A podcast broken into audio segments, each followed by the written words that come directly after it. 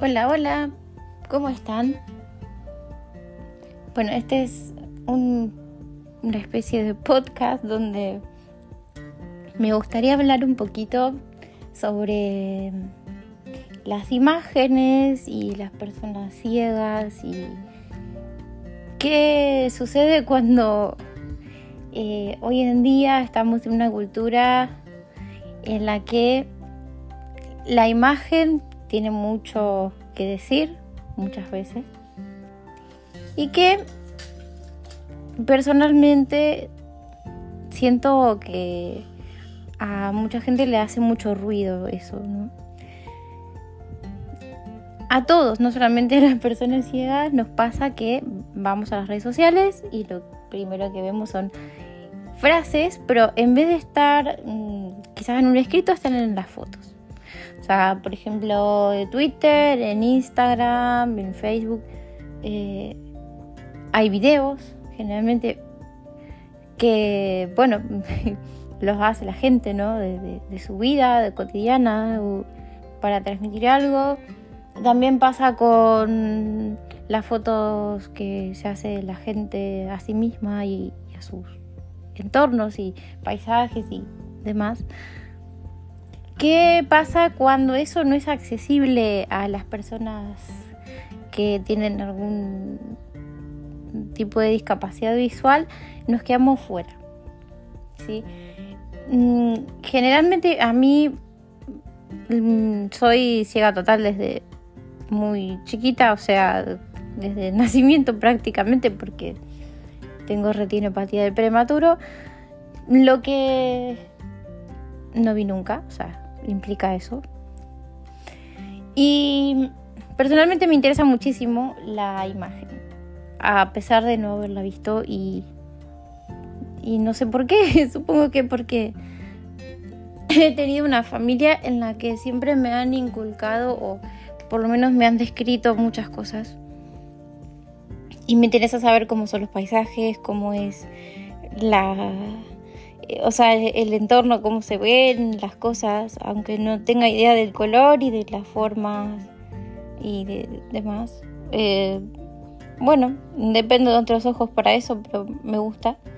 Y hoy en día la tecnología mm, creo que nos, acerca un poquito a esto de poder eh, acceder a la imagen muy de a poco. en Facebook eh, en Instagram y, en Twitter han integrado herramientas para que las personas puedan hacer accesibles sus fotos, poniéndoles algún comentario con una breve descripción. Eh, también hay un proceso automático que a veces lo hace muy rudimentariamente y dice, por ejemplo, la imagen puede contener personas interior y no sé, o exterior y plantas y animales y así, pero muy, muy rudimentariamente.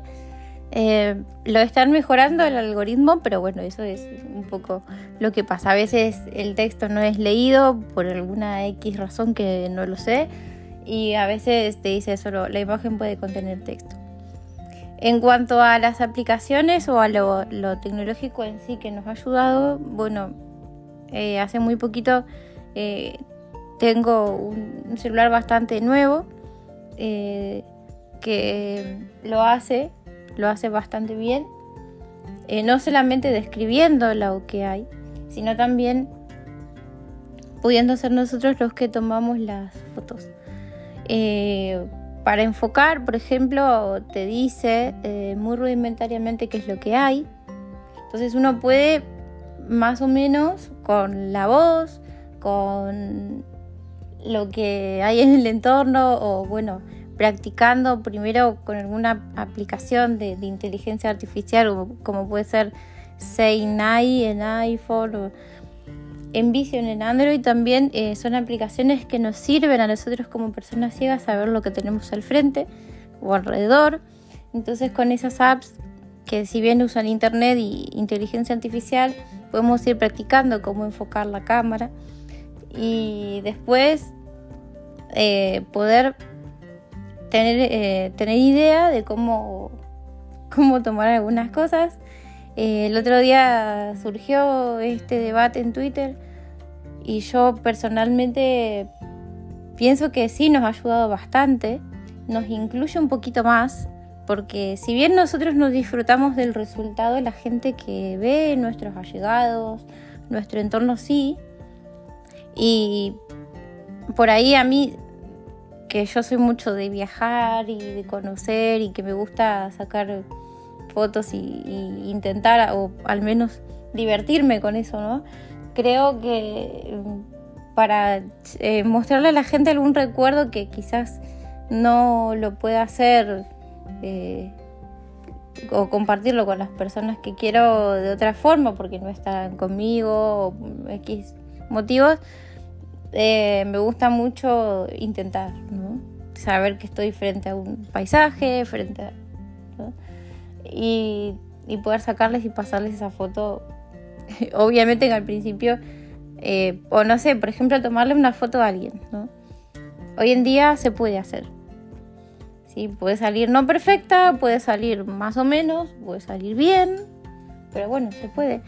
Eh, creo que esto de cerrarnos a, ah, bueno, no vemos y por eso, nada, no podemos sacar fotos o por eso es imposible hacerlo o por eso eh, de repente para qué lo vamos a hacer si no vamos a ver el resultado. Esas son las cosas que me han manifestado a mí o, lo he leído por ahí también.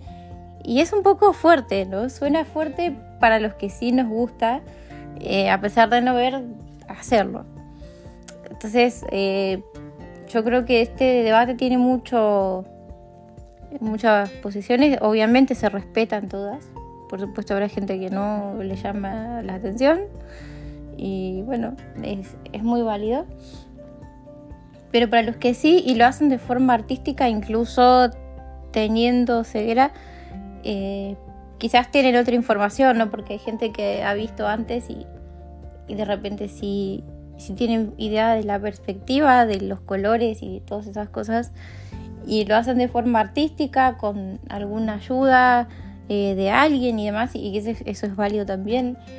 Eh, por ejemplo, yo misma a veces eh, pido que me expliquen cómo poner la cámara para sacar una foto y, bueno, eso no me hace que, digamos, no, no, me hace sentir mal para nada, sino que yo lo hago porque me gusta y porque creo que, que está bueno aprender, saber un poco de esto.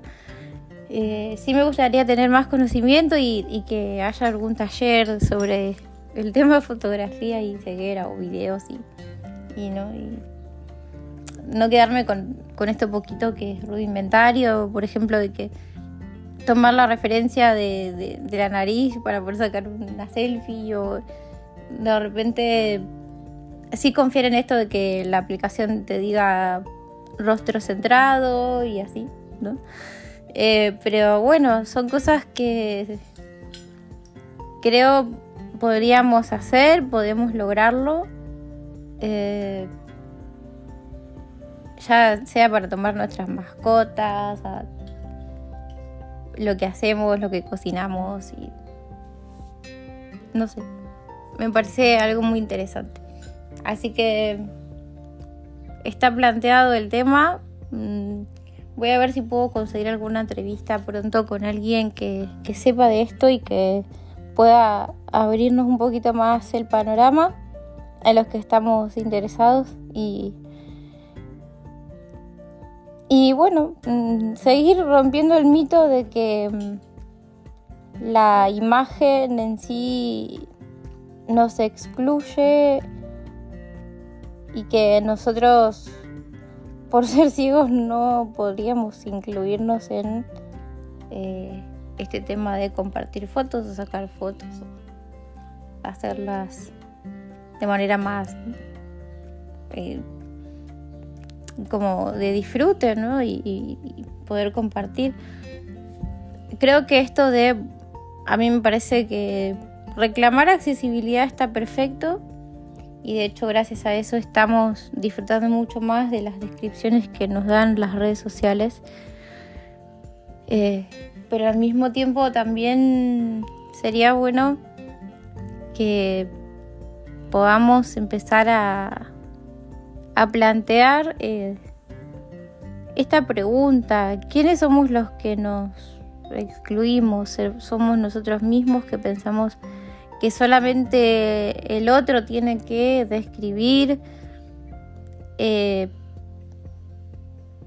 en qué podemos aportar para que eso también sea parte de, nosotros eh, y podemos podamos compartir nosotros también descripciones para otros eh, o fotos para otros o videos para otros y, y, bueno, saber que se está filmando, que se está... Así sea que después lo tengamos que corroborar con el ojo de alguien que ve, no sé, por ahí digo. Eh, son, es interesante. Bueno, cuestiones que vamos a seguir charlando en otro momento, así que los invito a que me sigan en las redes sociales arroba Magali Cantante en Twitter e Instagram y en Facebook Magali Rossi, también por ahí estoy. Así que bueno, saluditos a todos. Ah, y para la gente de YouTube que también seguramente va a escuchar este audio, también un saludito, gracias por estar.